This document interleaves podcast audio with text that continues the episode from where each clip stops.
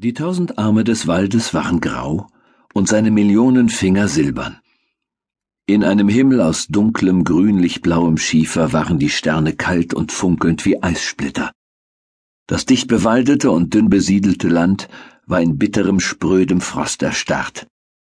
Die schwarzen Höhlungen zwischen den Wurzeln der Bäume sahen aus wie bodenlose schwarze Höhlen, in jener herzlosen skandinavischen Hölle, jener Hölle unermesslicher Kälte. Selbst der viereckige Steinturm der Kirche sah nördlich aus, bis an den Rand des Heidentums, so als handele es sich um irgendeinen Barbarenturm auf den Meeresfelsen Islands. Es war eine eigentümliche Nacht für die Erforschung eines Friedhofes, durch wen auch immer, aber auf der anderen Seite lohnte sich die Erforschung vielleicht. Er erhob sich schroff aus der eschengrauen Waldlandschaft als eine Art Buckel oder Schulter grünen Grases, das im Sternlicht grau aussah. Die meisten Gräber lagen im Hang, und der Pfad, der zur Kirche hinaufführte, war so steil wie eine Treppe.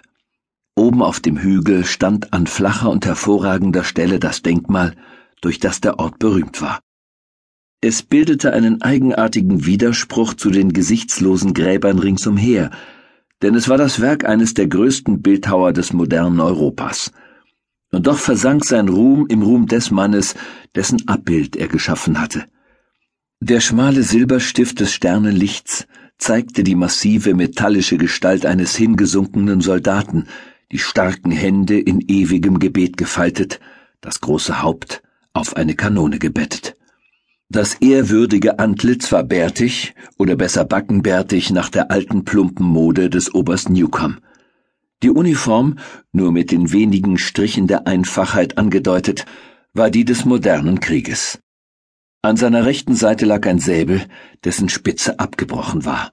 An seiner linken Seite lag eine Bibel. An durchglühten Sommernachmittagen kamen Wagenladungen von Amerikanern und gebildeten Vorstadtbewohnern, um die Grabstätte zu besichtigen. Aber selbst dann empfanden sie das weite Waldland mit der einen kargen Kuppel über Kirchhof und Kirche als einen sonderbar stummen und vernachlässigten Ort. In diesem eisesdunkel tiefsten Winters sollte man meinen, er sei alleingelassen mit den Sternen. Dennoch knarrte durch die Stille der starren Wälder ein hölzernes Tor, und zwei vage Gestalten in Schwarz erklommen den schmalen Pfad zum Grab. So schwach war das kalte Sternenlicht, dass an ihnen nichts zu erkennen war, außer dass beide schwarz gekleidet waren und der eine Mann riesig groß und der andere, vielleicht wegen des Kontrastes, geradezu erschreckend klein war. Sie stiegen hinauf zu dem großen gravitätischen Grabmal des historischen Kriegers und standen für ein paar Minuten da und starrten es an.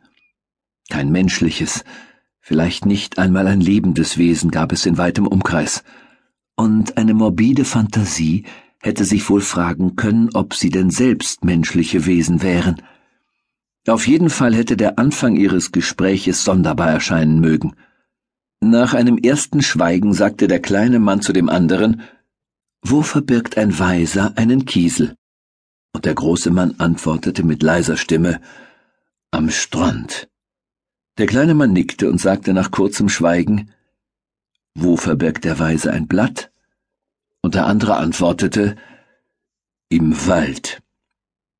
Wieder herrschte Schweigen, und dann fasste der große Mann zusammen Meinen Sie, dass wenn ein weiser Mann echte Diamanten zu verbergen hat, er sie jemals unter Falschen verbirgt?